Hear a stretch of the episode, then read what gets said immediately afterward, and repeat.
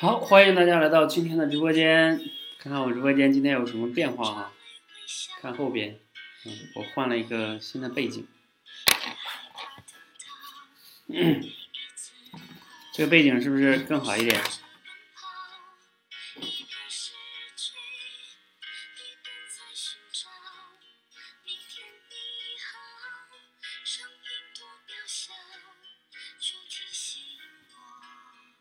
新加的同学啊，可以点右下角的点赞哈。另外呢，可以加入上边的那个粉丝团，啊，加入粉丝团你就能，这个叫增进和我们的这个叫亲密度哈，啊，啊，亲密度有啥用呢？有用啊，未来你可以在我直播间优先连麦。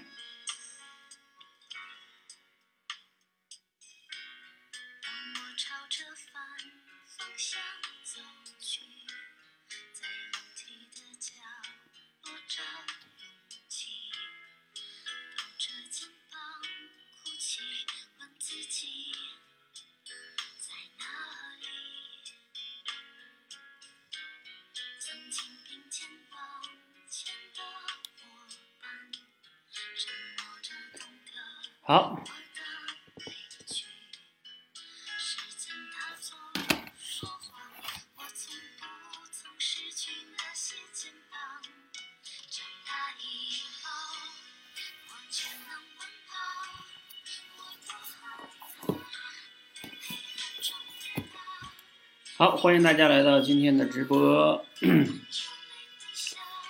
来，我把音乐关一下。或者能调小点。好，我说一下哈，呃，今天呢，我们做这个直播啊，其实我没有去非得说给大家解读某一本书，然后我未来是希望这个直播间呢，作为一个常态化的直播间，然后给大家去陪大家去读书，另外一个呢，陪大家去练口才，啊，这个读书的过程呢，比如说。呃，比如说，呃，因为因为每次吧，如果说我也可以去读书哈，其实这个书也挺多的，呃，但是这个就是，呃，我们真正的去解读一些书呢，嗯，怎么说呢？就是你们就只会变成听，对吧？啊，这个，嗯，我我一直不是特别，偶尔讲讲还行。总是一直在那儿讲吧，我自己觉得这个不是我的一个初衷啊，我自己叨叨叨叨叨叨叨一直在那儿讲啊，也挺没意思的哈。所以啊，我我是希望说这个直播有一些怎么样一个新的玩法哈。你看市面上也有各种各样的这个直播间，各种各样的老师在那儿讲哈。所以我觉得一直一直这样讲吧。就是有时候会会挺没有意思的哈。那我我希望这个直播间，你看我写的这个标题叫啊陪你去读书，然后呢也会去解读，呃也可以连麦啊，像这直播间可以连麦。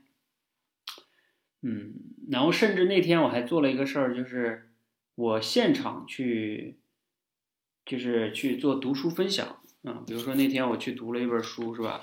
啊，我刚才开播之前我还在读一本书，就是这个书，叫《恰如其分的自尊》。嗯，啊，你们多少人对这个自尊有所了解啊？我简单说说这个书。啊，这本书是我之前买的，也也是，啊，樊登老师以前也解读过。那其实，在我们社群呢，我为什么对这本书会挺感兴趣的？就在于，甚至我对整个自尊这个话题都很感兴趣，就是因为。嗯，很多的人啊，尤其是我过去这几年接触的来我们社群跟我们练口才的同学哈，大部分的人呢都不太自信，而这个不自信的背后呢，往往就是低自尊啊。然后这本书它比较好的就提出一个叫“恰如其分”的自尊，这是这个你的说白了就是自尊，你的自尊要恰当啊。比如说他这里边就强调，你不能高自尊，你也不能低自尊。你要恰当，自尊水平处在一个恰当的水平啊，这个这个词其实用的很好，就是恰当，也不是特别高，太高了也不好，太低了也不好。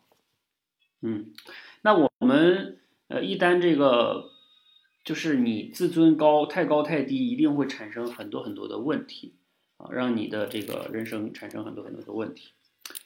然后我也包括像我们很多我口才界的学员啊，就是由于当众讲话，就是你当众讲话紧张啊，在我看来几乎吧百分之百啊都是由于这个就是自尊问题出现问题了，然后导致自信啊自信就出现问题，然后你就会特别在乎别人的看法。然后你站在台上，你就特别紧张啊！你之所以紧张，就是你在那一刻，你的脑子总是被你脑子里边那些其他想法所影响，你总是担心啊别人怎么看你啊，等等等等的哈。好，文化早餐你好啊，欢迎欢迎啊！所以基本上都是低低自尊的问题。那这个自尊的这个问题怎么解决呢？哎呀，这个也是我之前其实也也解我也做过一个课，你们知道吧？对吧？就是用那个认知疗法，那个逻辑从苏东宽老师那里学的，给你们做过一个课，就叫活出自信啊。那个课呢，倒其实也挺好，但也挺深的哈。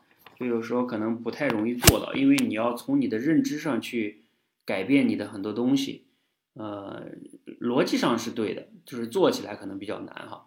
所以后来啊，你是陈峰哈啊，陈峰好。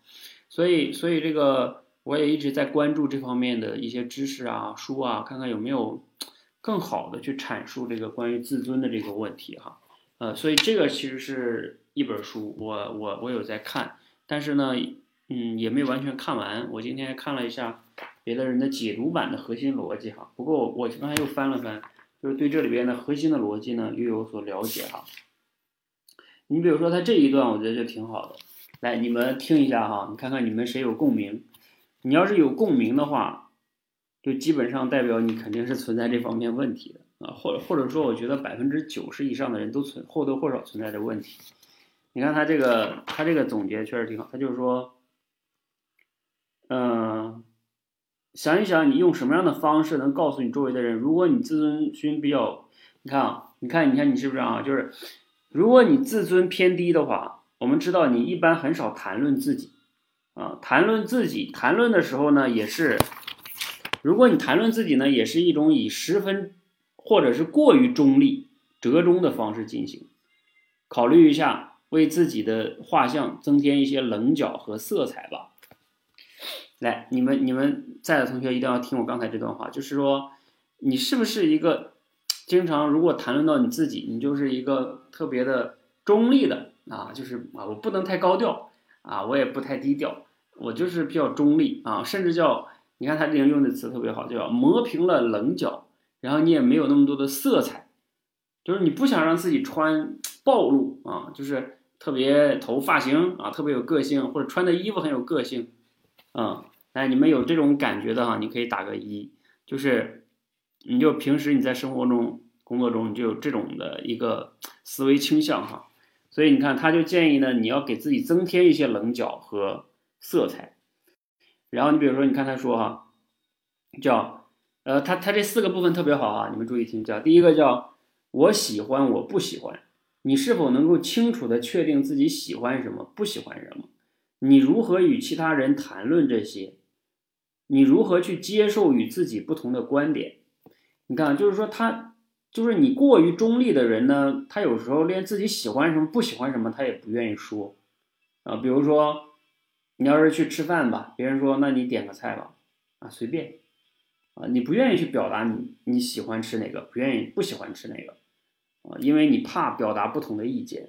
然后下面这个呢，第二个叫我了解我不了解，哪些领域你掌握的知识超过一般水平，你如何将这些知识传授给其他人？你敢不敢就你不了解的领域进行提问啊？你看这个也特别逗，就是说，你你比如说你对某一个领域其实你比较专业，但是你也不太敢说啊，这个我懂啊，我我就跟你讲一下，因为你怕别人觉得说啊你也没有那么懂，反正就是你特别在乎，其实你懂的你也不敢说，然后你不懂的呢，比如说你某些领域真的不懂，比如说你跟朋友聊天是吧？呃，你朋友说了一个名词，比如说什么区块链。哎，你其实不太懂，但是你又不好意思问说，哎，你能给我解释一下区块链到底是啥吗？我真的不太懂哎。你又不懂，可能会不懂装懂，反正就是这这是一个叫不了解和了解，还有一个叫我的失败和我的成就，你是否能够谈论自己的失败，同时不使自己的价值受到贬低，就是你对不敢问啊，然后呢，你的失败就是你过去那些不成功的经历，无论是工作上的、婚姻上的，呃，甚至其他任何方面的失败，你不愿意跟别人说啊，你会隐藏这些，你不敢说。啊，因为你你本来就担心自己在别人心中的形象低嘛，对不对？那所以你肯定不想着让别人知道你过去更多的失败，啊，就是掩盖。那那有的人说，那我会不会谈论成功呢？你也不会。他说，你是否会谈论自己的成功呢？同时又让人觉得你不是在自我炫耀，就是你成功了，你也不愿意去谈论啊，因为你怕别人觉得你在炫耀。所以你看，就是特别的矛盾，对不对？就是失败也不能说，成功也不能说，优点也不能说啊。就是下一个就是优点跟缺点，你是否能够确定自己的优点跟缺点呢？在必要的情况下，你是否能够就自己的优缺点进行评价呢？并且没有半点的吹嘘和哀叹啊，就是优点跟缺点也不太愿意去跟别人说，跟这个失败跟那个什么是一样的啊。所以他这个章就是我我直接翻到了这本书最后的哈，就是到底怎么样改变这个自尊。他这边就讲改变是有可能的啊，然后呢，就分三个方面啊，三个维度啊，一个是和自己的关系，和行动的关系，和他人的关系。行动这块就是看认识自己啊，刚才这个部分都是认识自己，并且要接接纳自己，对自己诚实。哎呀，这些都是说起来容易哈，真的做起来。可不容易哈，你看这个对自己诚实，这个也特别，我觉得也不容易。就是他说，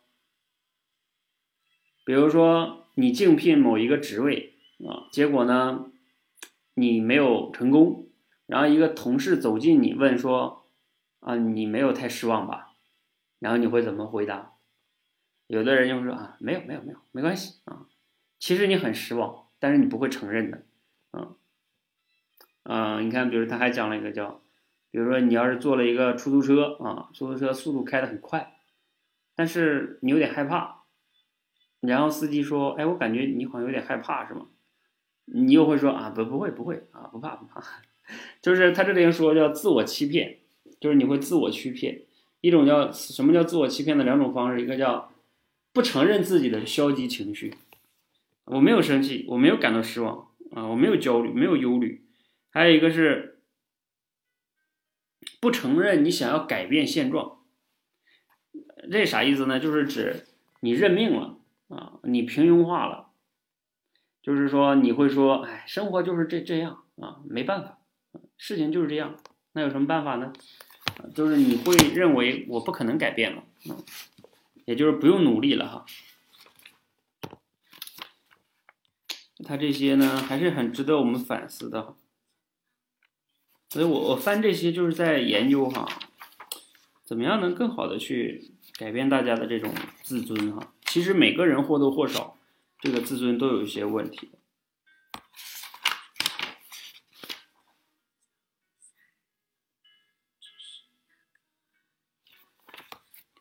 然后另外，我再说一下，呃，再跟你们强调一下，之后我们多维班的学员哈，就是。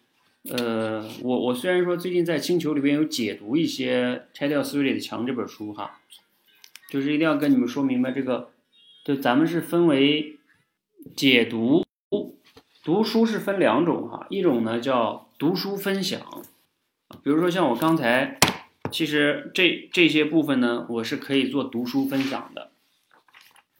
读书分享它的特点是指。你以某一个点，让你有触动的点，去构思一个，比如说三分钟啊，最多不要超过五分钟的一个分享。你可以加入你自己的一些想法，然后去呃分享啊，不用把整本书都读完，你就可以去分享。而解读呢，解读可能就不太一样，是指呃你解读的是这个书中的某一章，或者是把这本书都解读了啊。你比如说市面上那个像樊登老师他们解读书啊，那就是。重点呢是一本书的核心要点，当然他们也不可能把所有要点都解读了，但是他尽可能的会挑一些要点去解读哈。那比如说我最近在那个尝试哈，就是在呃我们读书会里边、星球里边我解读的那个拆掉思维的墙啊，那我就分两种方式哈。一个呢就是读书分享，比如说我挑那里边对我有触动的点，然后去分享。你们也看到星球里面现在也有学员呢，就是呃像 Jane 呀，他们就是看到自己有感触的，你们可以通过文字去分享啊一个让你有感触的点。当然，如果你们愿意呢，也可以录成音视频，是吧？然后去分享。那另外呢就是解读，比如像我，我昨天有解读一章哈，啊，我也有分享我接下来准备怎么样解读《拆掉思维里墙》那本书哈。啊，袁咏仪，晚上好。哎，大家这个没有加入我们这个粉丝团的哈，可以点一下上面那个呃五角星啊，就是好口才啊，你加入我们好口才的粉丝团，嗯，然后你比如说写评论啊，我看啊，写评论、转发，我刚才看了一下那个规则啊，都能增加这个亲密度哈，点赞都能增加亲密度。好，我刚才说到哪？就解读哈。解读，比如说我解读这个叫嗯什么呢？就是拆掉思维的墙。我解读的逻辑呢是先先啊，感谢袁咏仪加入粉丝团啊，应该是一毛钱哈。好，就是加入这个呃解读拆掉思维的墙。我的第一第一部分呢是呃叫我把它那个第四章放到了第一部分来解读，就是拆掉思维的墙，因为我觉得这个逻辑呢就。很简单，他那本书呢，名字就要拆掉思维的墙，对吧？那他这个墙到底指的是什么呢？然后怎么样拆这个墙呢？所以我就直接解读了第四章，呃，第先先解读第四章，就是拆掉思维的墙这个第四章。好，这样的话呢，大家就先明白了他这本书核心到底在什么叫拆墙？拆拆墙拆的就是你的心智模式啊。剩下呢，在我看来，其他那些章节哈。它其实都是在某一个领域里边，你有些某些不太好的这个叫认知模式吧，呃，所以需要去改变的哈。比如说像关于成功学的啊，关于安全感的啊，关于这个嗯，我看它那边有幸福的，还有关于兴趣的啊，等等等等哈。你看那些不同的章节，它其实你可以理解为就是一个不不太好的心智模式，然后它帮你去一个一个的拆。其实按照他这个逻辑呢，你也可以自己补充一些呃话题去拆，比如说你自己你看像这个，比如说这本书啊，它其实就是关于拆怎么样一个人自尊的这个心智模式哈，因为你的那个心智模式不对，你看刚才我读这一段，你一个低自尊的人呢，他就容易很少谈论自己的，呃，让自己过于中立啊，把自己，他就想把自己淹到人群里边。淹没在人群里边，是吧？我不能露露脸啊！不要谈论自己喜欢什么、了解什么、不了解什么、失败成就，谈论什么都都觉得不好。嗯嗯，这个还是挺有意思的哈，就是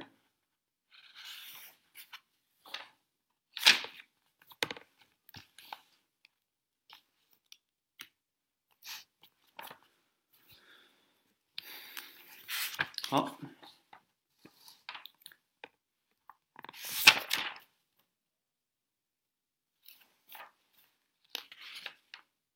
好，另外呢，大家有没有什么问题哈？这是我刚才说我们在我们读书会这两种读书哈。那对于咱们呃初级学员呢，我建议你们刚开始哈，就是读书的时候，先去做读书分享。就是我我为什么再强调一下，我为什么在我们社群做这个读书会呢？其实就是想解决的一个根本性问题啊，就是咱们每一个人，你要想练口才，长期来看，你得养成读书习惯啊，然后你才能有这个根本性的。一些输入在里边哈，啊，你才能才能提升你的认知，才能让你表达有话说。当然，刚开始的新学员呢，你们如果能养成读书，那是最好的了啊。刚开始可以不用输出啊，输出因为比较难嘛，嗯，所以你刚开始先练我们的当众表达，可以不输出。但是，嗯，比如说你最好慢慢养成读书习惯，哪怕每天五分钟也可以哈。好，然后另外呢，就是这个。第二个，当你到了中阶的学员哈，我也讲了，到了中阶呢，你已经学了像什么条理表达呀，还有我们的三种推理呀、简洁表达呀，啊，你就可以，你再读书，你就会发现哈，呃，就是这也是我想让你们去练的，就是你学了那些条理表达，你就会发现，你在读书，包括你看目录，你都容易更更容易看得懂。像我自己看书，我经常会仔细的看它的目录啊，你比如说像这本书的目录，你看这本书的目录啊，你看目录你就能大概了解一个人一个作者啊。你看他他的目录分为三个部分，第一部分叫你尊重自己嘛，请自测，然后这里边就讲一些自尊心，一二三四章。然后第二部分叫理解自尊，然后这里边分的章节叫自尊从哪里来，自尊对成年人的影响，自尊和自我形象，还有理论。呃，第三个部分就是如何维护和修补自尊，自尊方面的疾病，保护自尊的心理调节方法，还有我爱我，我爱自己，故我在。我觉得它这个标题，最后这个第十一章的标题我特别喜欢。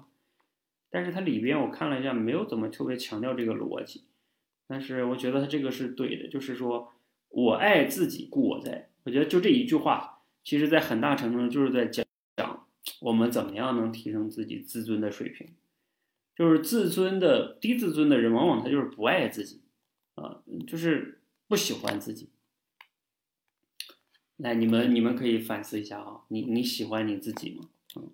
所以这个你喜不喜欢你自己很重要，你爱不爱你自己哈？呃，所以你看它这三个部分，一个部分呢叫你了解你尊重自己嘛，这里边呢基本上就是在讲自尊的三大支柱：自尊、自尊还是自灭？你看不起自己吗？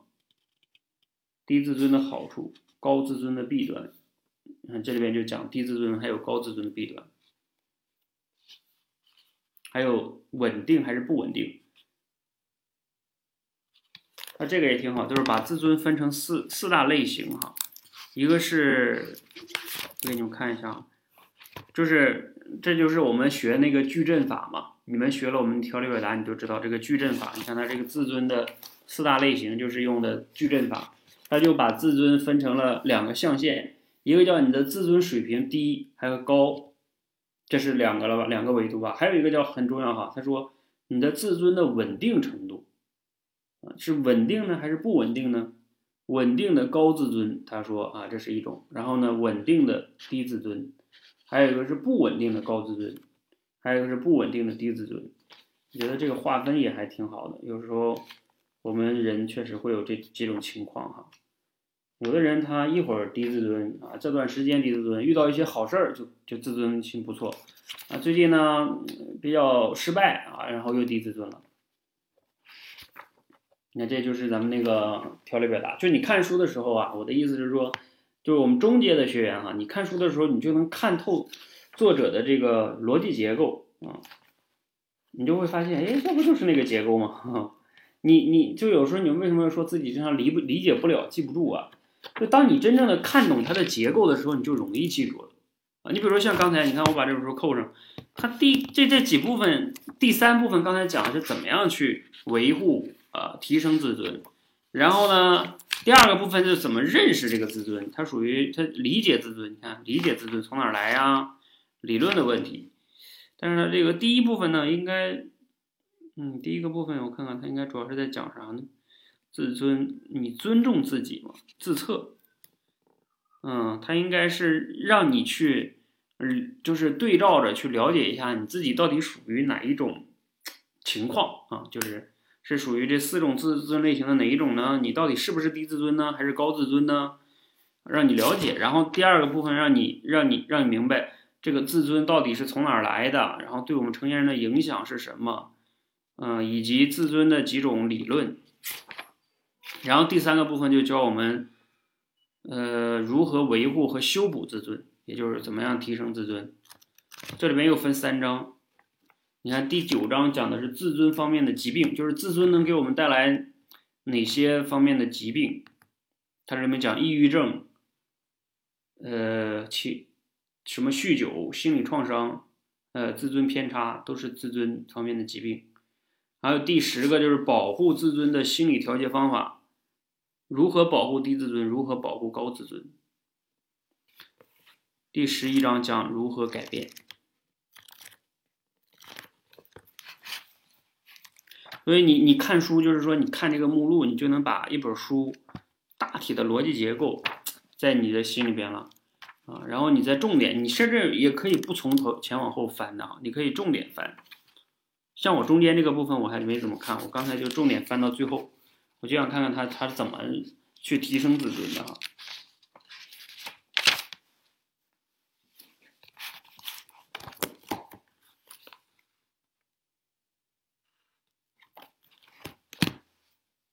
好，另外呢，大家关于这个口才和读书哈方面有什么困惑呢？也可以也可以留言分享啊。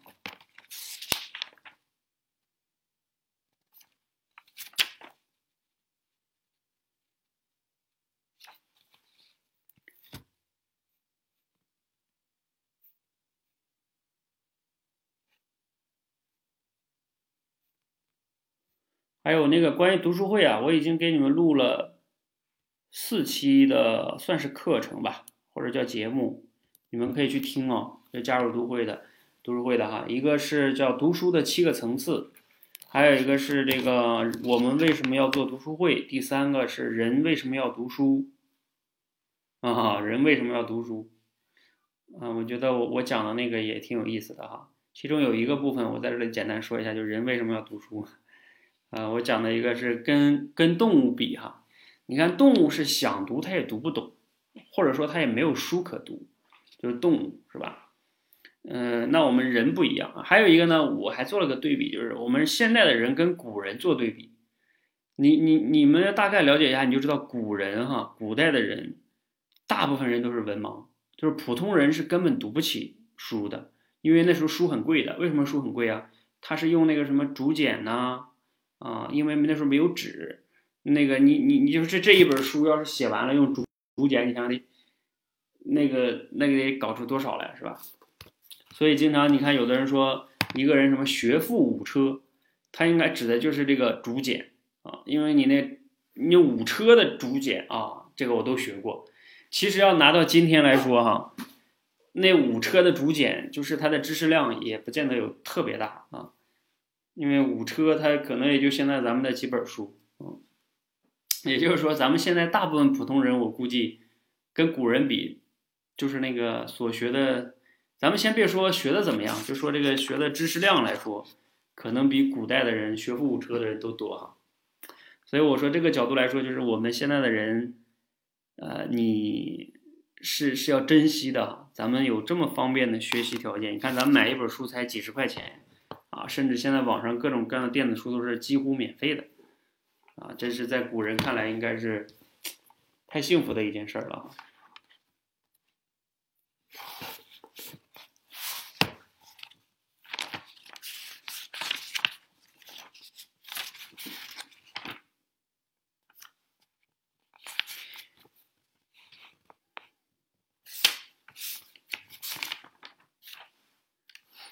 你看它这个改变里边这个部分讲的就是行动的关系哈，我把这个块读一读哈，就是行动是维持自尊的操练，大的成功必然会提升自尊。其实你看我们在帮大家去练口才、提升心理素质里边的这个叫心理素质训练，我们就是让大家去行动，对吧？不给你讲那么多的道理，因为光跟你讲道理，你要不紧张。啊，你要怎么怎么样？其实，嗯，用不大，不大，不大有用的。你就是要通过行动去改变自己。啊，你看这个叫这些目标可能并不远大。你看，我们给大家设置也是一个一个小目标哈，但一旦达成，就会令你的自尊得到改善。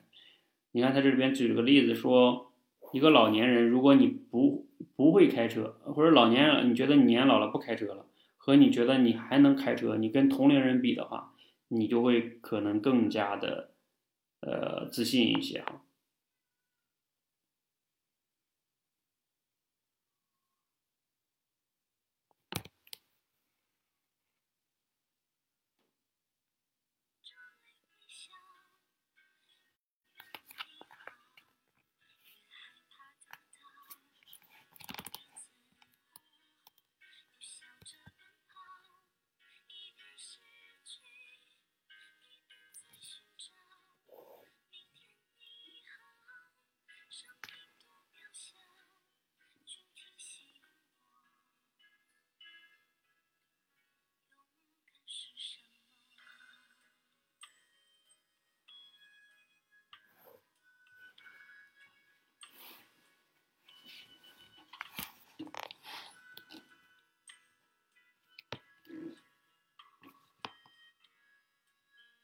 我建议大家哈，现在没什么事儿了，你也可以，你现在手边没什么事儿，你也可以找一本书，就在这个时间我们一起去读，也挺好的。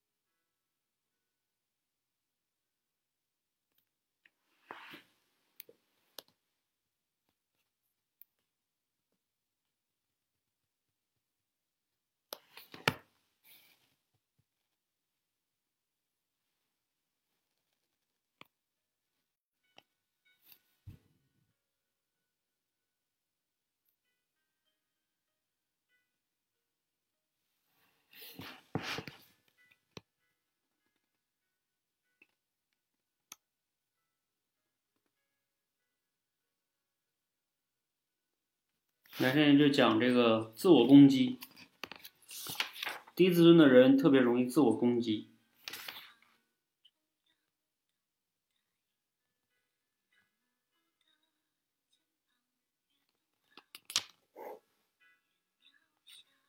就是什么，这行不通，太差了，没有一点用，不够好。面对自我攻击能做些什么呢？首先要意识到自我攻击的存在。你要明白，你的这些困难不仅源于你的任务，还源于你自尊方面的问题。只有做到完美，我才觉得自尊得到了保护。其次，要习惯于对内心的想法进行如下的思考：这个想法是现现实吗？这个想法是否让我自我感觉好一些？这个想法能否让我更好的应付现在的处境？这个想法是否有助于我下一次更好的应对？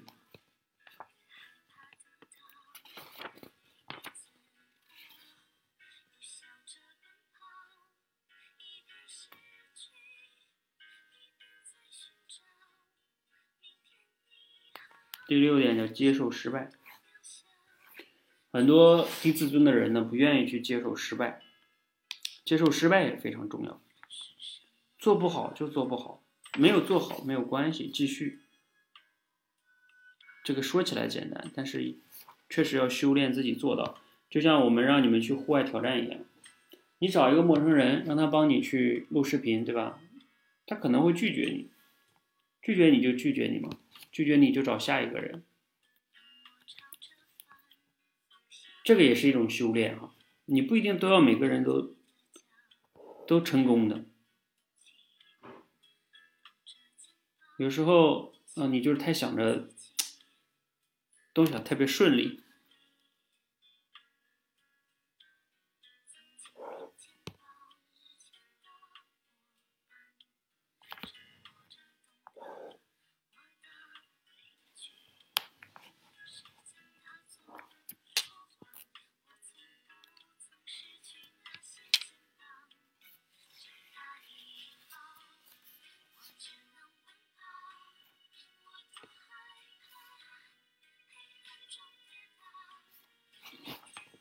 这句话说的挺好，我们要接受的不是失败，而是会失败的这个念头。有时候，当心理医生认为病人需要经历失败才能去去除心理障碍时，会特意要求他失败一次，而不是让他不惜代价的去避免失败。你看，这跟我们的理念也是一样的。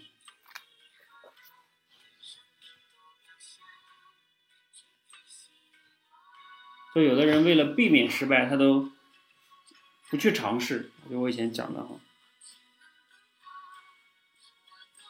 你不去尝试，当然不会失败喽。但是你不会失败，有时候人生最大的失败就是你连失败都没有。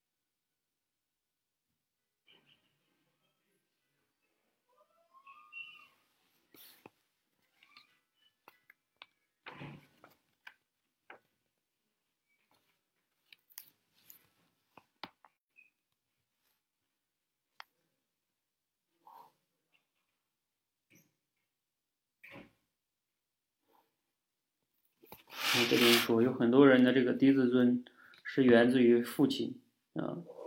小的时候，父亲是一个焦虑、专横的完美主义者，对孩子的评价总是很严苛。孩子的成绩单会在一家人吃晚饭的时候被大声的念出来，没考好的孩子就遭殃了。即使是只是相对来说成绩差了一点，他从来不鼓励自己的孩子，因为好好学习是分内的事儿。因此。他就形成了一个极为严苛的训令式思维，你应该一次就学会，你永远都不能犯错，你必须要掌握所有的知识。他的自尊水平低得出奇，总是害怕自己表现的不好。治疗时，他很清楚自己的问题缘由，但显然他不能改变自己看待问题的方式。其实这也是个心智模式的问题。我们采取了被认知心理治疗师称为。检验现实的治疗方法，通过现实来检验预言是否成真。换句话说，让他真的失败一次，看看成成人后的失败是否和童年的失败一样可怕。啊，其实这个也是我们有时候也会让，就类似于这种理理念哈。你就去户外挑战或者什么，对吧？失败了一次又怎么样呢？啊，其实也没有没有人去真的怎么样。有时候就是你自己吓唬自己。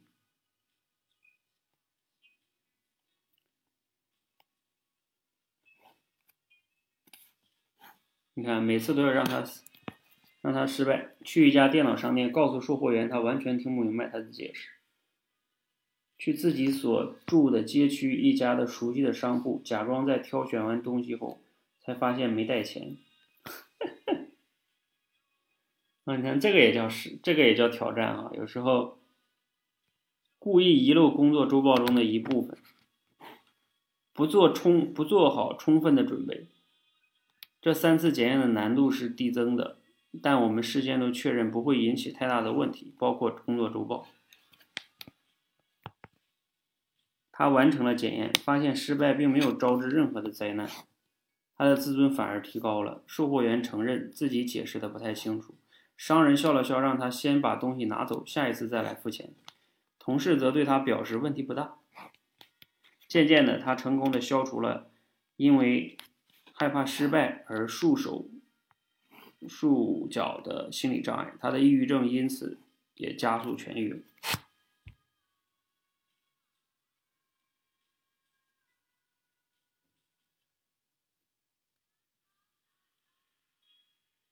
哎，这这一段内容，我觉得可以做个读书分享。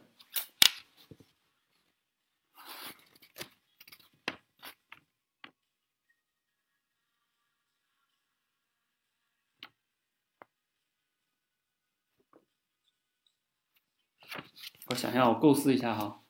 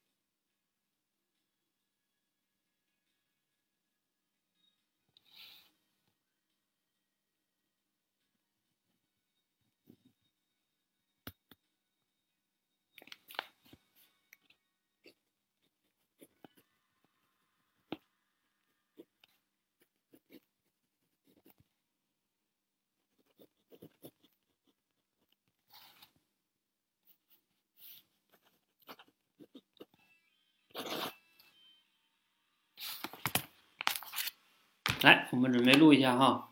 有没有在的同学哈咱们现场来个现场版。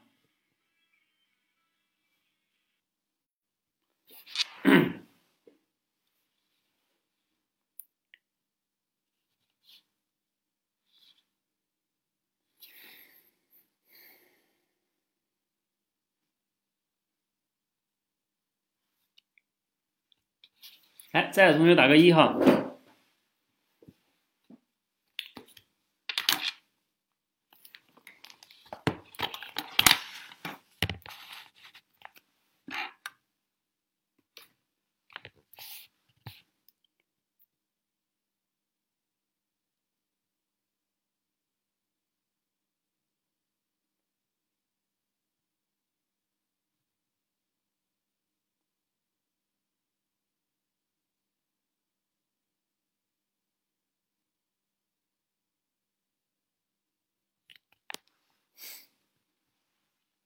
看看我们怎么现场来录制啊！我用另外一个手机，刚才读的这段内容就是做读书分享嘛，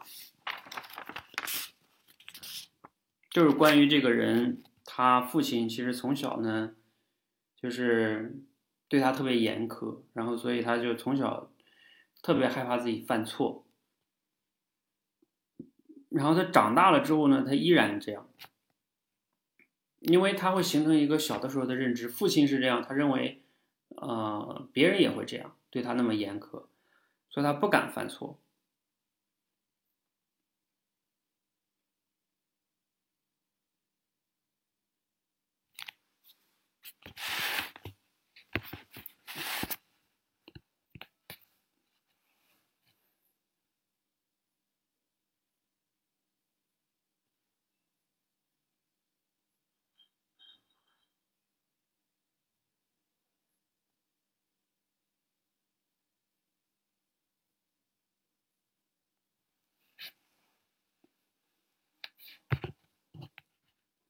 我们先试一遍哈，我也是没关系，我讲一遍看看，讲的不好我就再来一遍哈。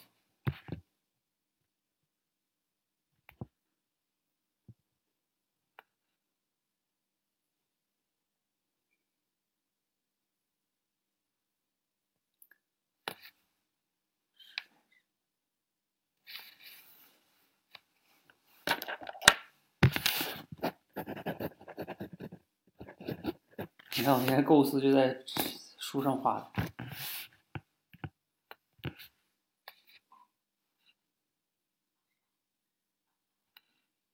好，我们准备开始哈。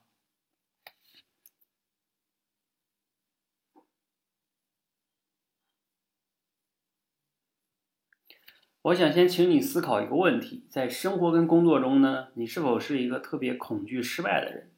比如说你不愿意去尝试一些新的东西，因为你担心失败。然后你做事儿的时候呢，也会检查、检查再检查，很怕自己出了现一些小的过错啊，怕失败，怕出错啊。我相信呢，很多人有这样方面的困惑哈。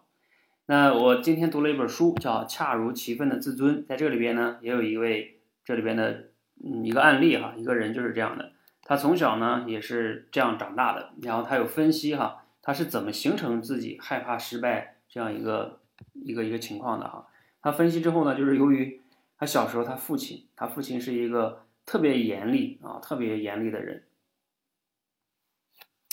嗯，我觉得刚才讲的不是特别好，我们再来一遍哈。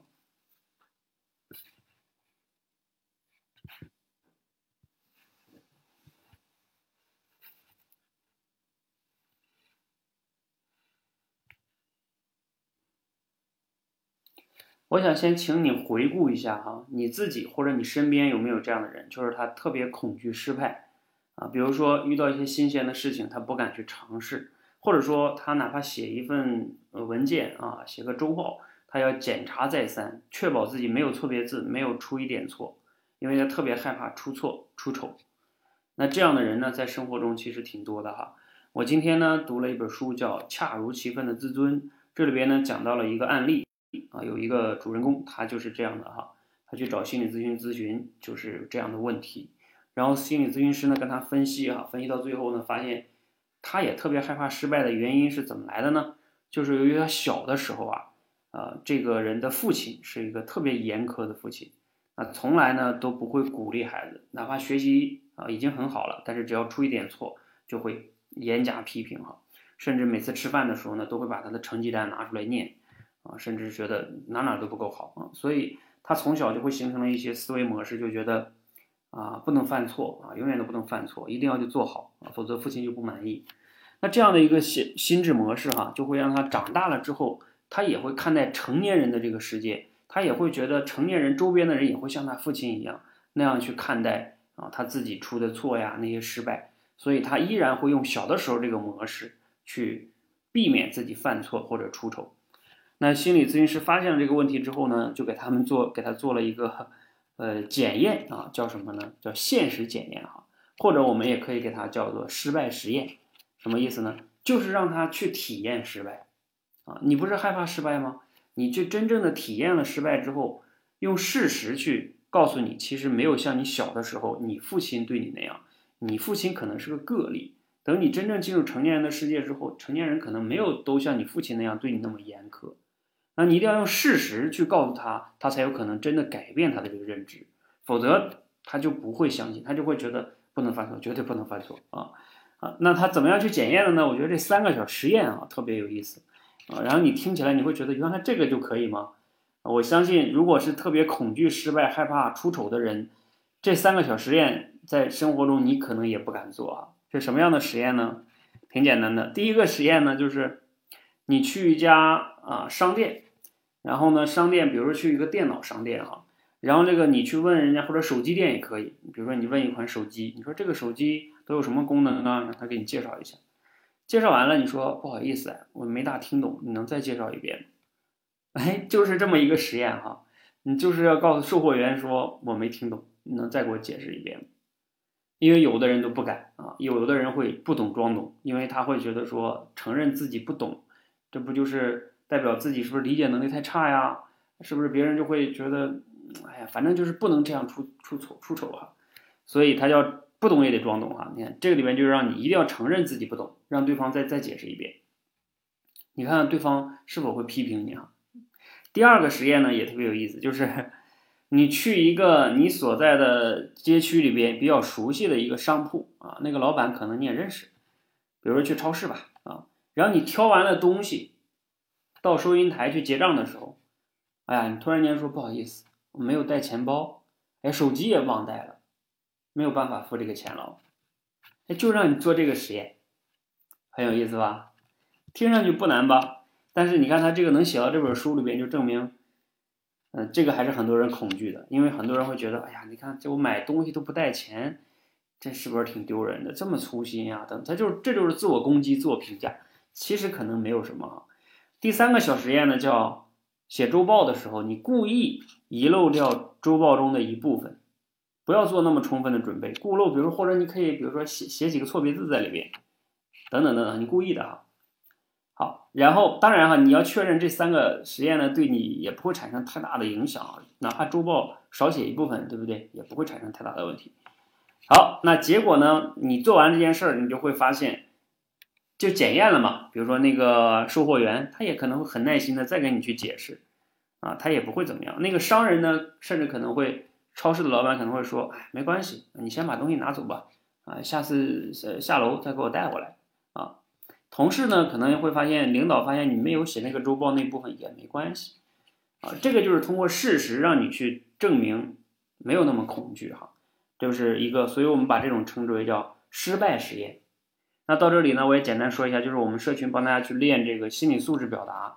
恐惧哈，让你们去户外找陌生人什么的，也是一样。你找一个陌生人，哪怕失败了没有关系，失败了又怎么样？哪怕你讲的过程中讲的也没那么好，又也不会怎么样啊。就是用这种失败实验，让你去不要再自己吓唬自己。很多的时候你会发现，只是你自己吓唬自己，甚至是你小的时候，由于你父母啊或者某一个老师对你特别严苛，但是你不能以偏概全的认为全世界其他人都和那个人一样对你会那么严苛。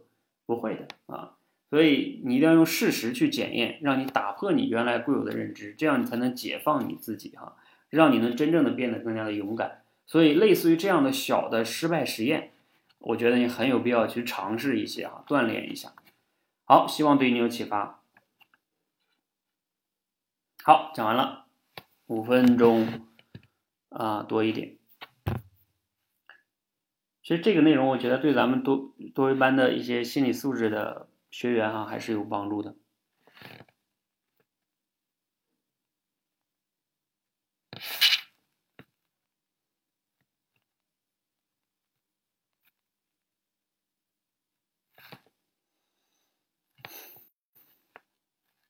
来，一会儿我传上去。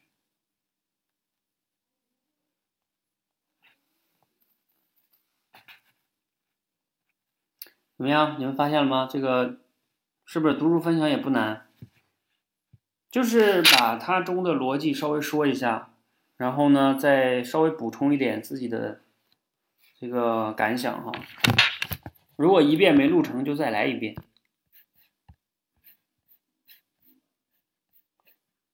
如果再没录成呢，就再来一遍。这个过程中也是锻炼自己的表达能力嘛。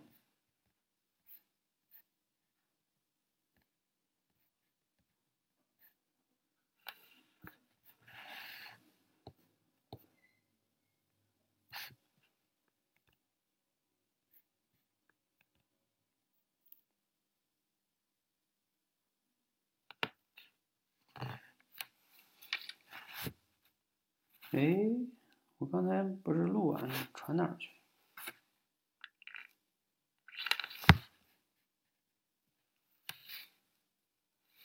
失败，失败。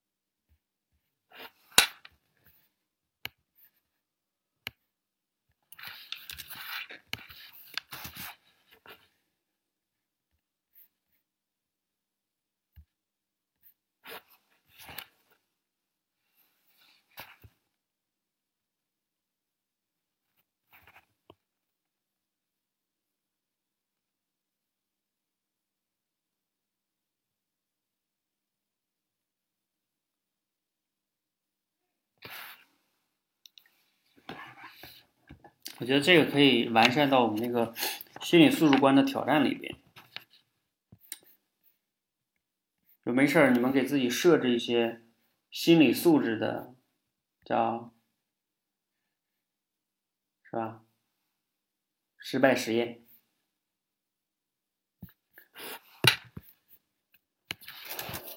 恰如其分的恰。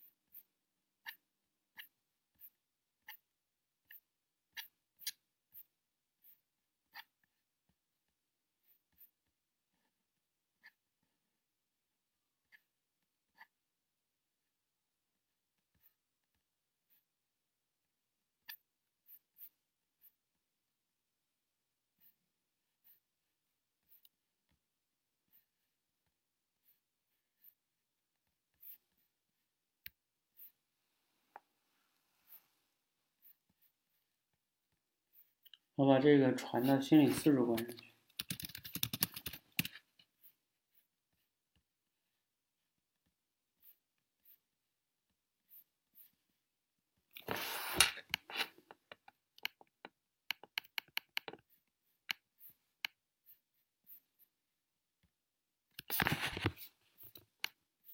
嗯，你打不开呢？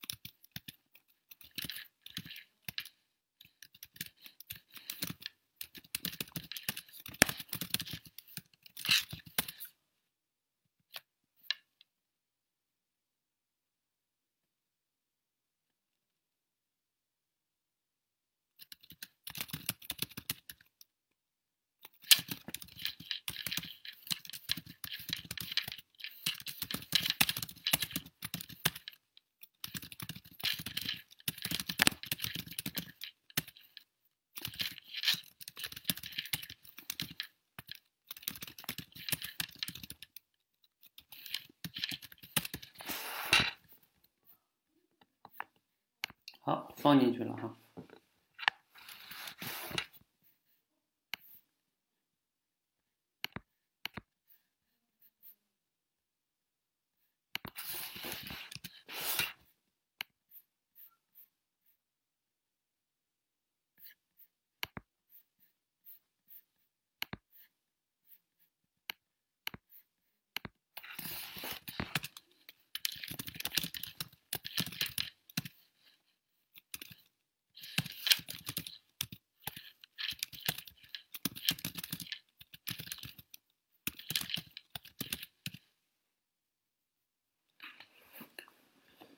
好，欢迎大家来到我们的读书会。今天不特意讲什么哈，我就是自己也在读书，然后读书的过程中便给大家去分享一下哈。把失败看得过于严重，灾难式想法，失败一定是彻底的，这是灭顶之灾。把失败看成有益的。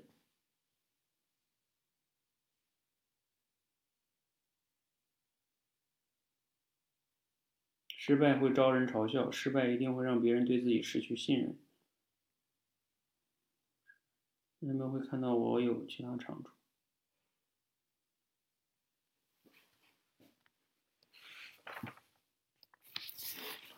失败观。嗯，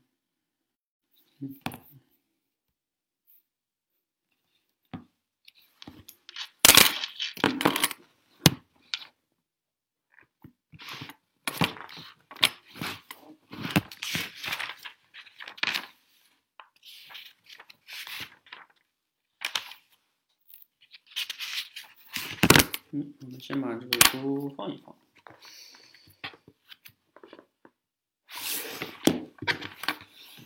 换一本书，换一本亲子的书哈，这是我之前买的，其实没没没看完，因为我家孩子现在四岁了，我看看啊，这个找找这个阶段的年龄的。它这个好处就是在不同的年龄去写的。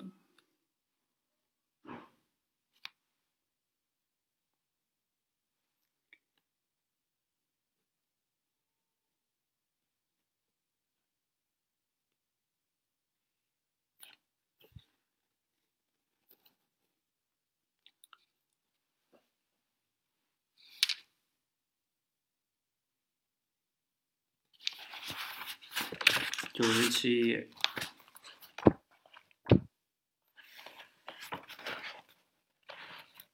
到了四岁的孩子已经在玩自己的心智了。在经历了四年的心智建构后，这个年龄段的孩子已经有了带有丰富经验和对周围人事物的基础常识。他们在跟别人互动中也发现了别人的想法、意图、目的等这些东西。于是呢，四岁的孩子对他人的探索已经离开了物质层面，进入了精神层面。同时，孩子对这个世界的物质探索也进入了深入到关系的探索。其实，嗯，这些深层次的物质探索已经把孩子的个人理解与孩子的精神内涵连接在一起。这时，物质在孩子的身体中已经沉淀为一种带有个人特质的内涵。例如，对于一朵花，在某些孩子看来，可能不再是可能用来装满。装点蛋糕的有香味儿的东西，而是花仙子的房子，想象力比较丰富。呃，是对自己内心有独特意义的情感代替品。孩子热衷于通过自己的想象将这些花的意义表达出来，这也是孩子喜欢听童话故事的原因。在教室中，我们发现这个年龄段的孩子会将木头段、桌子、椅子、框、布，有时会还还会把摆放物品的木架。全部合理的组织在一起，然后连同自己和伙伴也成为游戏的一部分。孩子边工作，边在感觉和解释自己的行为，并且非常成熟的与伙伴们进行着熟悉和理解的交流。他们相互吸取意见，并及时改变自己的设想。孩子们会像一个文学家或者科学家那样，完全忘我的在实现着自己的梦想，超越着自己，即使。身边所有人或者是或者物浑然一体的去达到自己的目标，对于一个四岁多的孩子，这应该算是深入的工作了。四岁的孩子开始广泛跟人互动，他们开始发现别人内心想的东西跟自己想的是不一样的，发现自己知道的东西别人不知道，别人知道的东西自己也不知道。孩子对此特别感兴趣，于是他们试着告诉别人一些并不存在的事情，来检验别人是否知道这些事情没有真的发生。这就是我们成人定义的撒谎行为。同时，孩子还会试探在别人看不见的时候，把一些不属于自己的东西拿走，看看别人是否能发现。当孩子知道别人只要没看到就不知道时，会感到非常的新奇，于是还会再去拿别人的东西。我们成人给这种东西定义为偷，还有觉得这个挺有意思的哈。你看他他这个里面写就是孩子会，就是他会觉得说，通过这种方式，他相当于他在做一个实验。哎，我拿走了别人东西，别人知道吗？嗯，他在试验。其实，在他的世界中，他不觉得这是偷东西。但是我们成年人看到，觉得你看你这偷东西啊，你这个。啊，怎么怎么不好是吧？一顿一顿批判啊，可能孩子觉得很委屈是吧？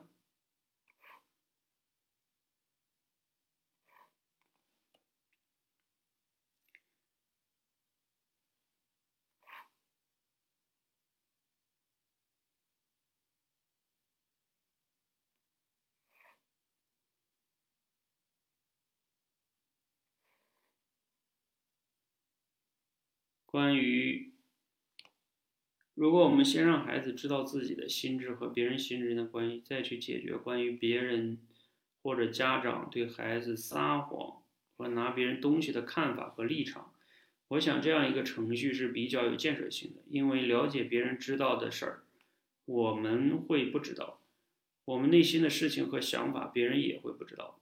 是让我们拥有我们内心疆界的必要课程。否则，一个成人如果以为自己想的事儿别人都会知道，那将无法轻松地活在这个世界上。没有人不需要隐秘的心理活动和独立的空间，否则就会感到活得很累。孩子的撒谎分许多种情况，有些情况孩子不是在探索别人的心智，而是出于别的原因。这是家长就要细心判断孩子撒谎的目的。有时候，从孩子的谎言中可以看到我们成人所犯的错误和孩子所处的困境。通过对孩子撒谎的判断，我们就知道我们是等该等待孩子成长呢，还是该帮孩子脱离困境呢，还是该审视自己的行为对孩子的态度呢？一般孩子撒谎都会有以下几种情况：探索他人的心智。有一个老师告诉有一个孩子告诉老师：“我今天在路上遇见了一个黄色的车翻了，有一个司机叔叔从车里爬出来，脸黄黄的。”老师知道那天路上根本没有翻车，但是这个四岁的孩子说的很好，形容的很准确。他甚至可以说出一个人在受到惊吓后脸色是黄黄的。老师故作惊讶地问：“哦，是吗？真的吗？那个车翻倒了以后，司机头上破了，还流了血。”老师采用了提示验证的这件事的想法创造出来，还是哪本书上看到的，还是真的发生了？如果孩子把老师提供的细节说成是自己看成的，那么这个故事大多数是假的。当然，通常我们可以提供几个细节试一试，以防我们自己的错误判断。当老师问那个司机身上是否流血了，孩子听到后马上接着说：“他的头都破了，啊，从这儿流出了一道红红的血。”孩子边说边用手比划。老师听后没有揭穿他，这是为了给他一个撒谎的时间，让他发现别人的心智和他自己。是不一样的，孩子需要得到这样的验证。当一个四岁左右孩子这样说的时候，有可能就是从故事或者他其他人那里听来这样的事儿，并且加以想象。当他向别人表述的时候，有可能不知道要对听来的故事和想象的内容加以说明，于是说成是自己看到的。还有可能孩子需要转述这个故事，为了更可信一些。把听到的和想象的说成是自己看到的，这样会更可信。也许是孩子看到自己大脑中的想象，所以在表述的时候说成是自己看到的。另外一种可能是孩子想陈述这个故事，又想探索别人是否觉察这个故事不是真的。到底哪一种可能性呢？还任何人都说不准确。无论如何，当一个孩子这样向我们表述一个一件事的时候，我们都不应该因为判断出孩子在撒谎而直接指出他在撒谎，并且严重的警告以后不许撒谎。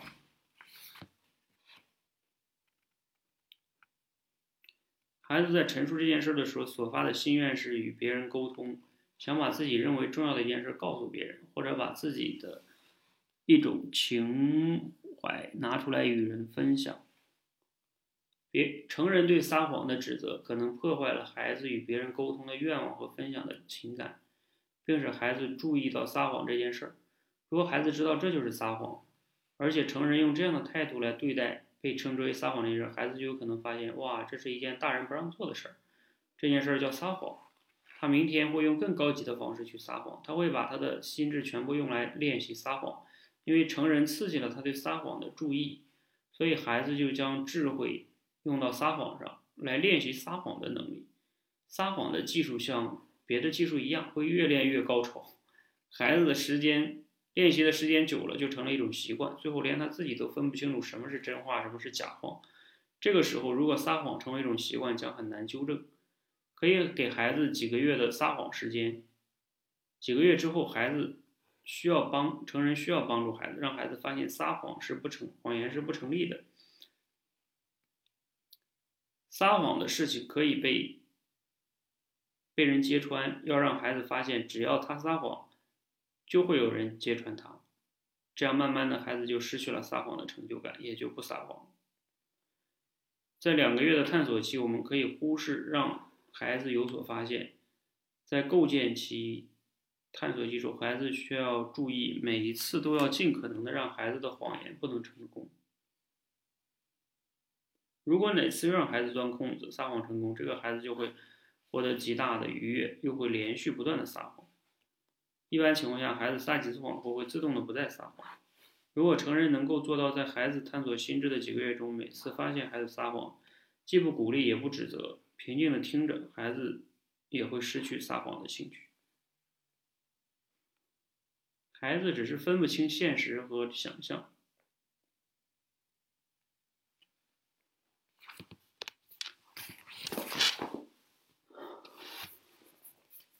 这段挺有意思。我们以为是撒谎，其实不是撒谎。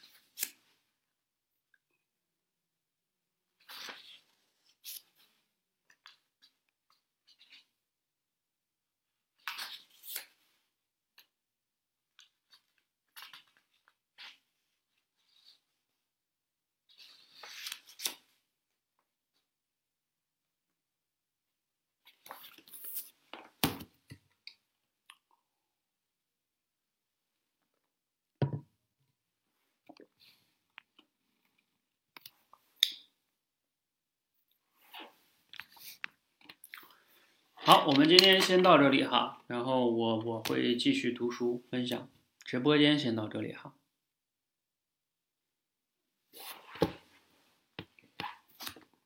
哎，大家如果没问题，我们直播间先到这里。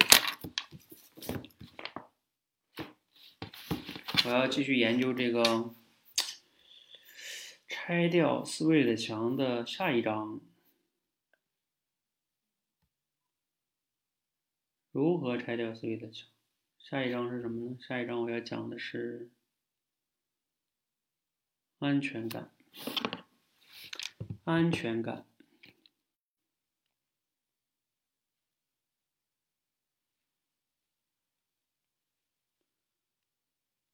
其实我们最近群里面朗读的那本书，我觉得也挺好，我还没看完，就叫《养育你内心的小孩儿》。这个也是解决这种自尊啊、安全感的问题。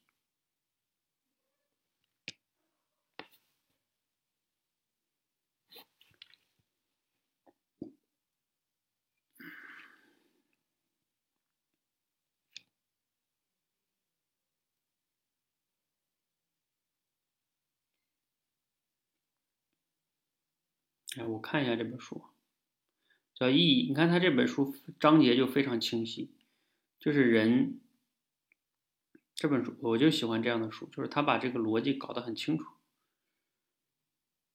先讲第一章是讲关系，然后为什么讲关系呢？因为是人是有需要，需要什么呢？就需要安全感、自由感、价值感、意义感、亲密感。这是几个感？五个吧。安全感、自由感、价值感、意义感、亲密感，你看，其实这五个就是决定一个人是否比较幸福的关键所在。是否有安全感？是否有自由感？是否有价值感？是否有意义感？是否有亲密感？啊，你你要是这五个都具备的话，你一定比较幸福哈。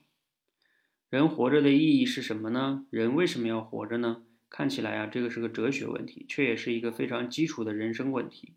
人的一生会发出无数次这样的疑问：在你开始有意识的时候，在童年开始对世界好奇的时候，在青春压抑的时候，在青春期迷茫的时候，在中年危机的时候，在富裕了以后，在空空的房间里的时候，在旅行的某个瞬间，你都会有这样的疑问。那可能是一种突然的伤感、空虚、迷茫，觉得自己做的一切啊都没有意义，感觉不到自己存在的自己的存在，觉得生活就像流水线。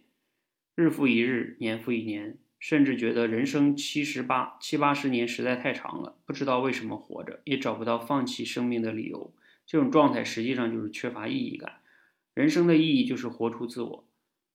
要理解这部分呢，得从什么是自我开始说起。你是如何感知到自己你是如何感知到你自己的呢？你是如何定义你自己的呢？我是一个很熟悉的词，但什么才算是我呢？当我们说我的汽车、我的房子、我的孩子、我的工作的时候，这些东西是客体，是我的，而不是我。所以，我所拥有的外在事物在自我范围之外。这个挺好的哈，你看，就是说。那些那些我的那些客体，那些都是客体，那是你的东西，是你的东西，不是那些你的东西，不是你哈。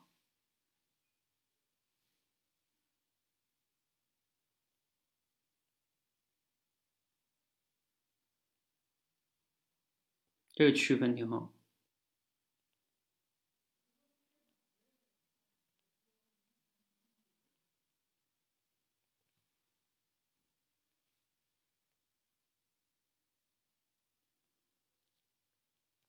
我做个笔记哈。那么皮肤内，他你看这点说的哈。那皮肤内就是我了吗？我们又会说我的心脏、我的心肝儿、我的肺。那么相对于我来说，这些内脏也是客体，它们属于我而不是我。同样，我的名字、我的感受、我的思想、我的愿望，这些也是相对于我存在的客体。一切可以被定义为我的存在，都属于我，都属于我。而不是我，自我是一个观察者，一个体验者。观察者不是观察本身，不是观察物，不是观察物。我的也不是我。哎呀，这个比较比较绕哈，但是挺有意思的。呃，又哲学化了哈，好吧。当你思考这个问题的时候，就算你的头大了三倍，也不会有答案。哲学家对此进行了上千年的努力，从古希腊德尔菲神庙上的认识你自己，到康德的纯粹理性批判中认为理性无法帮助人认识自己。哲学家们呢都在说同一件事情：认识自己是件不大可能的事儿。当你去思考的时候，答案就找不到了，因为自我只能被感知，无法被思考。活出自我就是享受，自我呢，就是你愿意享受的事物的集合。你有过感受到享受的时刻吗？你曾在某个瞬间陶醉于某一件事儿吗？那一刻你忘记了所有，不再思考。比如说旅游，当你，哎，它这个定义好啊。当你去思考的时候，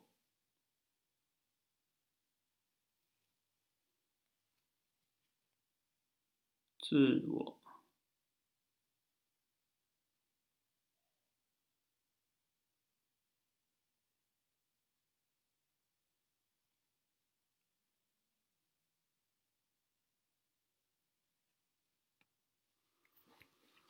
啊，这个好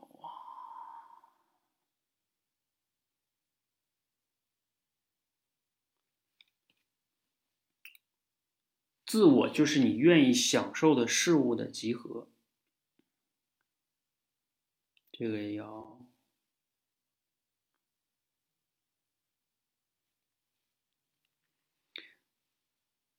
那一刻，你忘记了所有，不再思考。比如说旅游，你在看山、看海、看雪、看瀑布、看日落的时候，你有陶醉过吗？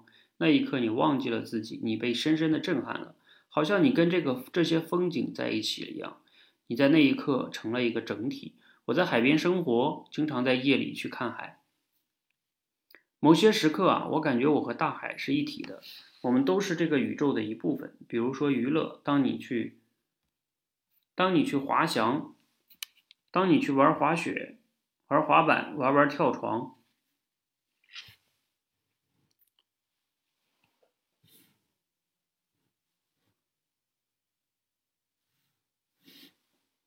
啊，当你当你去玩滑雪、玩滑板、玩玩跳床、玩跳楼机、玩各种游戏、吃火锅、做美容的时候，你的大脑在想什么呢？总有那么一些时候，你会忘记思考，你只是在做。你只是想做，你陶醉在这些事里，好像你们是一体的。即使你在思考，你也在专注的思考要做的事儿。比比如说看电影时，你你忘记了自己在看电影，你仿佛就是故事本身，你不是在电影院里，你是一个故事的主角，你在一个惊天动地的故事中，你就是故事本身。总有那么一些时刻，你只是在体验，在感受，在陶醉。你忘记了自己，你消融了界限，那一刻你会感觉到自己跟那件事融为一体了。这种感觉就是活出了自我，外在的事物成了自我的一部分。那一刻，他们不再属于你，不再与你无关。那一刻，他们就是你。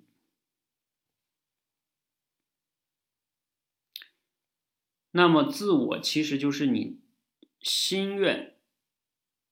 自己，那么就是你的心愿意享受并且能够享受的事物和人的集合。你在做什么，什么就是你。自我是流动的，自我不能单独存在，自我就是事情本身。当你陶醉在某件事情里，你就体验到了你的自我。自我就像灵魂一样，当它附着在某件事情上时，自我。就跟那件事情完全融合了，这件事儿就是它，自我即融合。人生的意义就是去体验自我，就是去融合，就是去陶醉于人事物。这个过程，也就是人们常说的天人合一，活在当下。因此，人生的意义就是沉浸，就是陶醉，就是享受，享受一切你能享受的事物。有的人把它概括为人生的意义就是去做。更多的想去的地方，吃更多想吃的食物，去见更多喜欢的人，跟喜欢的人探索更多，做更多喜欢的事儿。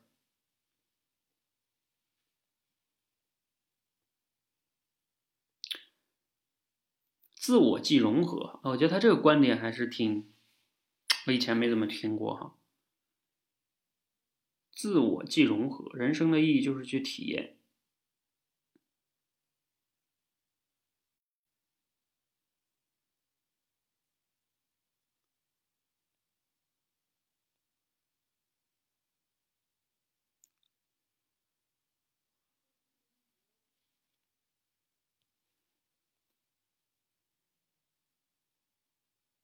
世界上只有一种爱，那就是爱自己。当自我跟某件事相融合的时候，那一刻你就是享受的。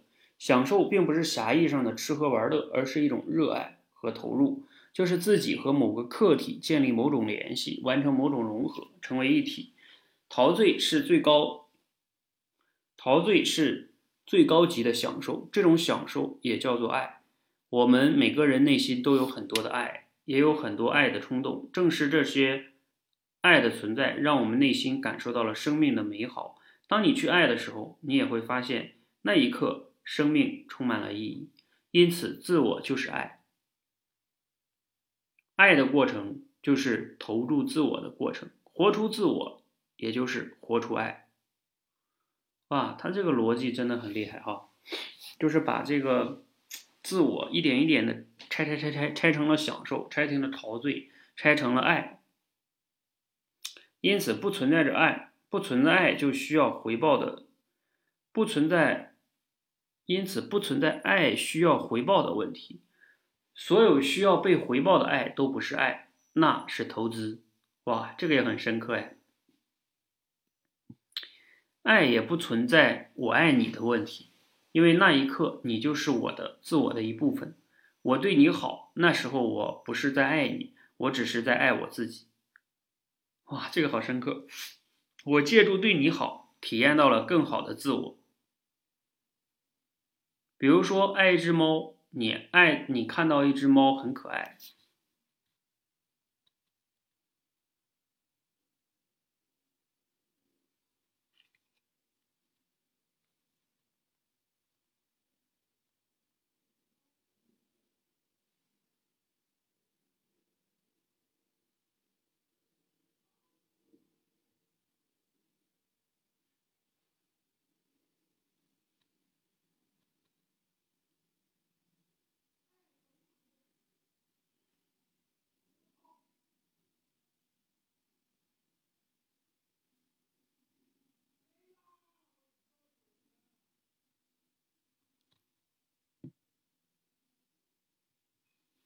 再再读一遍，不存在爱需要回报的问题。所有需要被回报的爱都不是爱，那是投资。爱也不存在着我爱你的问题，因为那一刻你就是我的自我的一部分。我对你好，那时候不是，我不是在爱你，我只是在爱我自己。我借助对你好，体验到了更好的自我。比如说，爱一只猫，你爱到的，你看到一只猫很可爱，你想去拥抱它。此刻你不会去计较这只猫是否会回报你，你只是单纯的被它的可爱所触动，你想去为它做点什么，于是呢，你去抱它，想去抚摸它。此刻你看到了有爱心的自己，你内在的一部分正在为自己内心的柔软而震撼。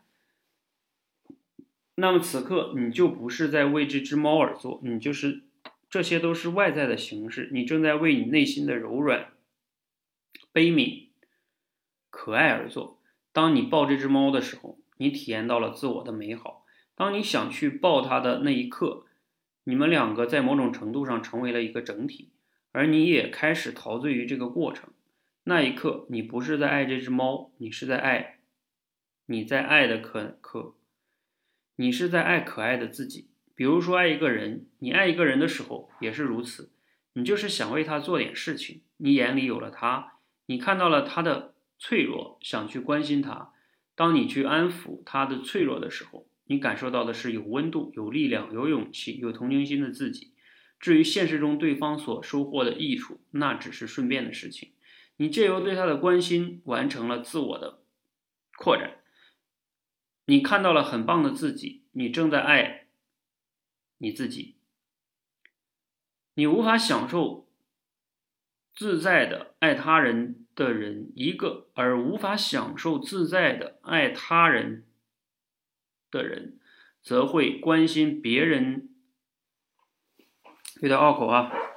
而无法享受自在的爱他人的人，则会在关心别人的时候有目的的盯着结果，计算着结果，想着自己这么做了以后会得到什么样的对待呢？比如说爱别人的优秀。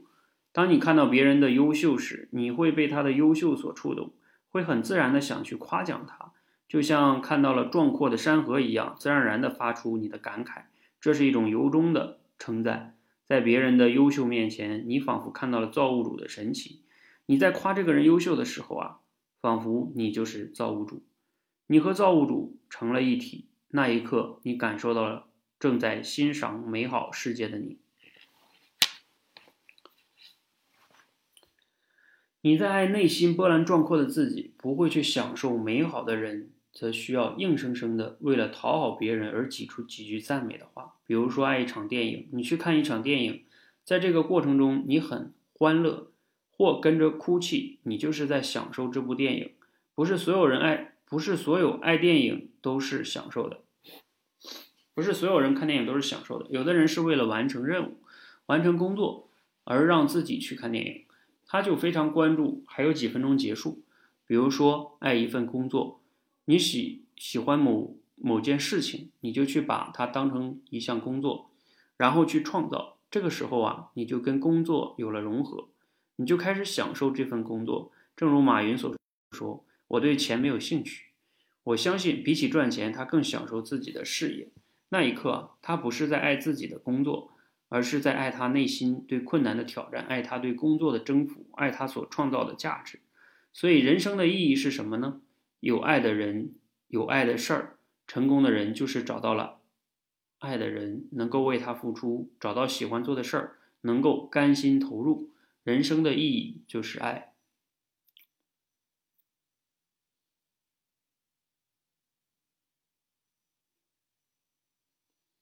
啊，他这个逻辑哈挺有意思，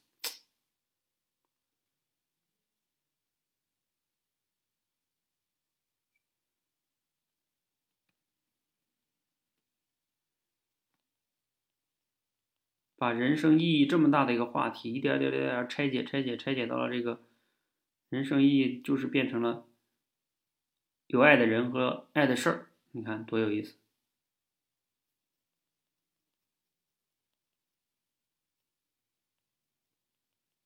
这样的话就变得可操作了哈。有意思。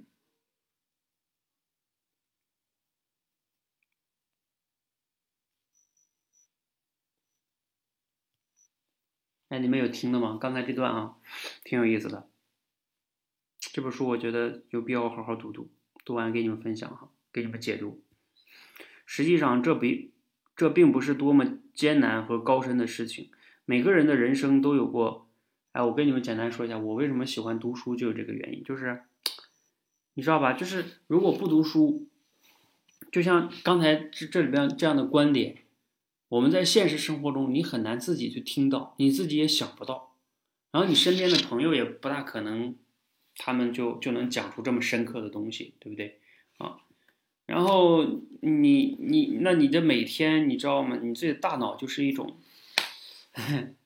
就是很匮乏的状态，你无法去获得，就是这些深刻的洞见，然后每天就只能活在一个特别。嗯，封闭的环境里边哈，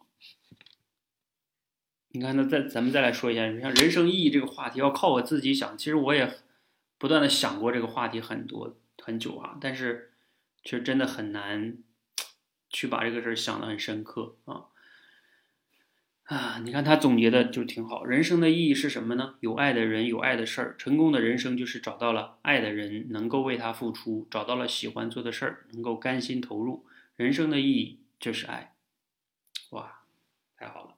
你看，如果我们正常去想呢，觉得人生的意义嘛，就是要成功啊，是吧？嗯，要要怎么怎么样啊，要很厉害呀。你看，你就到那条逻辑上就就就有问题。他说，实际上这并不是多么艰难和高深的事情。每个人的人生都有过享受的时刻，每个人都曾体验过意义感，只不过你不知道那就是意义。你在体验到意义的时候啊，并不会思考。这就是意义，爱人爱事儿，并享受其中，这就是人生的意义。更简单的说啊，人生的意义就是享受爱。意义感是怎么失去的呢？空虚感的来源，享受对很多人来说是件陌生的事儿，很多人会选择用吃苦来逃避，感觉并不能享受人生，反而苦难重重。他们会选择让自己经历很多困难，让自己非常忙碌。一方面感慨于生活的苦，一方面继续着这种苦。实际上啊，忙碌和苦也都是有一定意义的，其作用就是让人不停的劳作，从而不会有时间去患得患失。一旦吃苦的人停止吃苦，忙碌的人停止忙碌，他们将不得不面对迷失的自我，不得不面对内心的无意义感，继而体验到生命的孤独和虚无。我在安安全感一章里谈过，孤独的原因之一是害怕一个人，是害怕一个人，是恐惧感。这时候的孤独就是一个人无法跟任何事儿、任何人建立关系，他体验到的自己是一个孤零零的个体，他在这个世界上无人问津，无甚快乐。孤独就是跟人事物都没有连接。内心的爱无法投入出去，自我无法寄托，自我找不到寄托的客体，就会感知不到自己的存在。这种感觉就是虚无。正在做事情，并不一定代表着你与他有连接。你的理性在强迫你做不喜欢的事儿，这时候你依然是孤独的。跟人在一起，也不一定意味着你与他有所连接。你的身体跟别人在一起，但爱。但爱投注不出去，你依然是孤独的。反之，一个人待着不一定孤独。即使你此刻一个人没有做事情，如果你心里一直装着你喜欢的人和事儿，你也会体验到意义。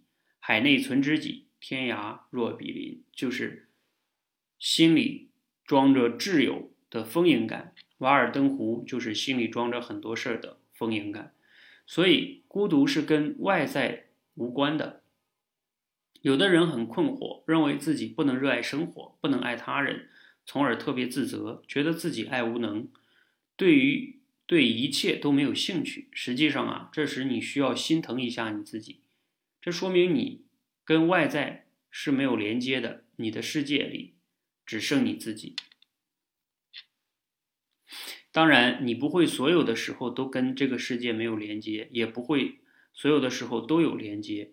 所以人都是有时候孤独，有时候幸福。孤独本身是不可被避免的，但我们可以在孤独的时候思考如何减少一点孤独。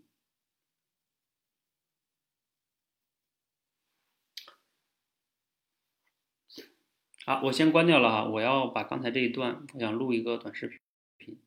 拜拜，我们下期再见哈，就这样读书。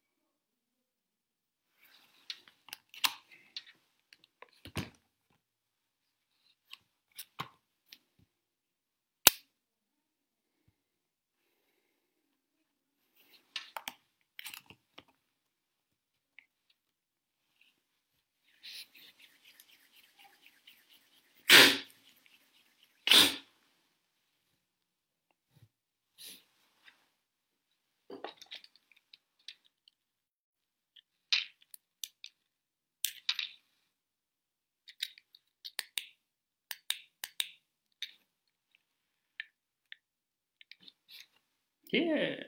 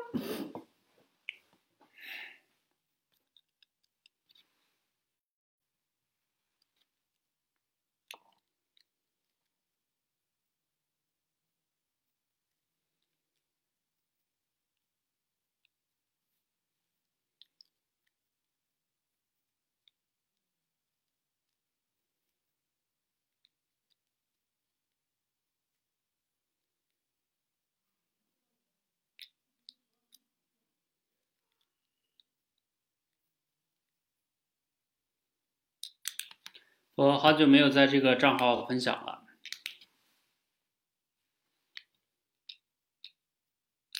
我好几天没有在我们认知侠这个账号上分享了哈。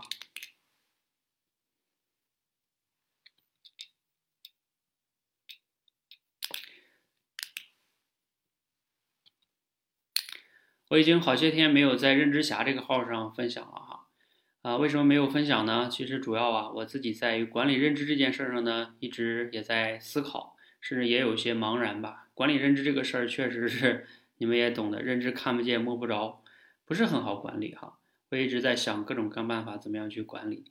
那最近呢，我的一个尝试哈，其实就是做读书会啊，也是我们在口才热社群发起读书会啊，也不仅仅是帮大家练口才哈。我自己一个很深的体会是。嗯，包括管理认知来说，哈，嗯，读书也是一个非常非常，甚至也可以说差不多是最高效的方式。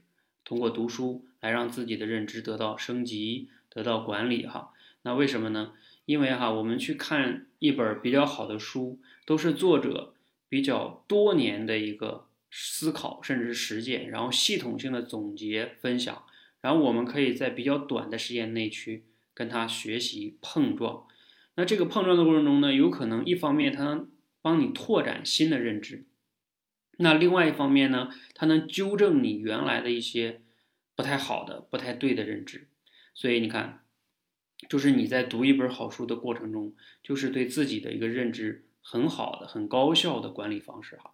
比如说，我刚刚在读一段一本书，叫《养育你内心的小孩》这本书，他就讲到这个意义感啊。你看这个意义感啊，几千年来哲学家都在不断的思考这个问题，但是这个问题确实也非常不好思考。我自己也过去也经常会思考，啊，人活着的意义是什么呀？怎么才能找到意义呀？其实坦诚的讲，自己也没太思考明白啊。那我刚才看这本书中，他讲这个意义感，我就稍微读了大概不是很长，读了二十分钟吧。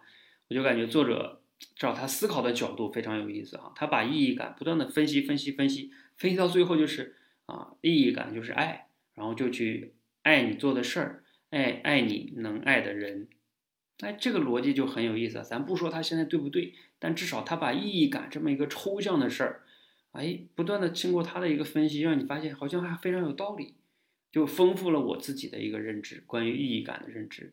当然我还没有读完这一章哈，我我近期准备把这本书好好读一读，然后之后呢也会在这里持续跟大家分享哈。那管理认知其实非常重要，也就是分享你的认知，把你想明白的能把它说明白，也是一种认知的管理哈。好，这也是我最近正在做的事情，就是做读书会，带着大家一起去通过读书啊，让自己的认知得到更深刻的这种升级也好，管理也好，同时呢，你有更多的知识储备。那站在练口才的角度来说呢，能让我们的表达能力变得更好。如果你对于升级认知、对于读书啊、对于练口才感兴趣啊，那可以欢迎加入我们的读书会，我们一起来读书、升级认知啊，包括不断的可以在直播间中去表达、练就好口才。欢迎加入我们的读书会吧！我已经好些天没有在认知侠这个号上分享了哈，呃，为什么没有分享呢？其实。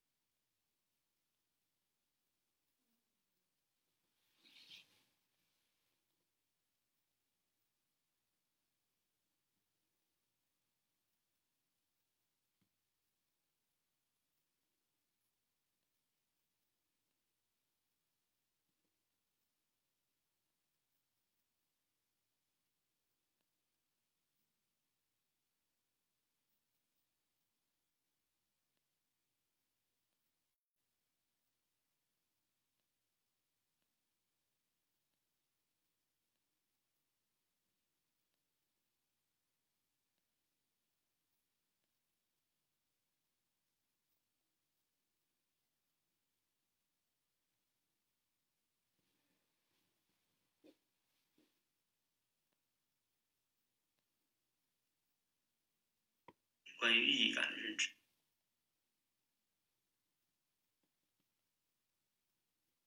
认知，当然我还没有读完这一章啊，我我近期准备把这本书好好读一读，然后之后呢也会在这里持续跟大家分享啊。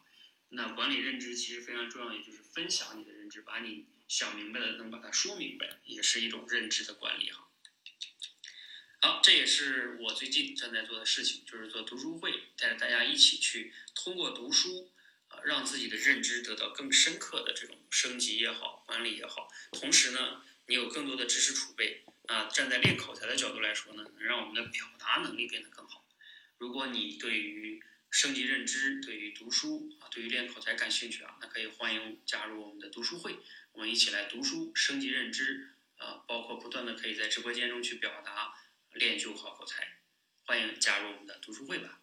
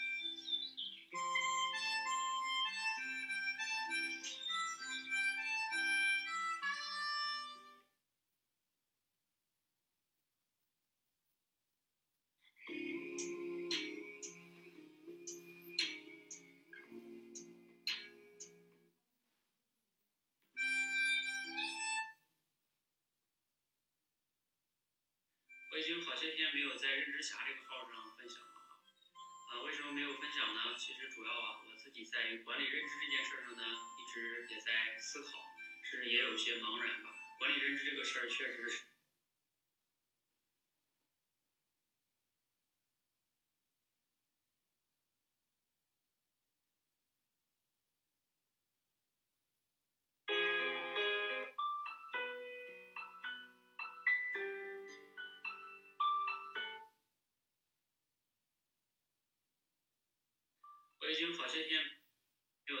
侠这个号上分享了啊，啊，为什么没有分享呢？其实主要啊，我自己在管理认知这件事上呢，一直也在思考，甚至也有些茫然吧。管理认知这个事儿，确实是你们也懂得，认知看不见摸不着，不是很好管理啊。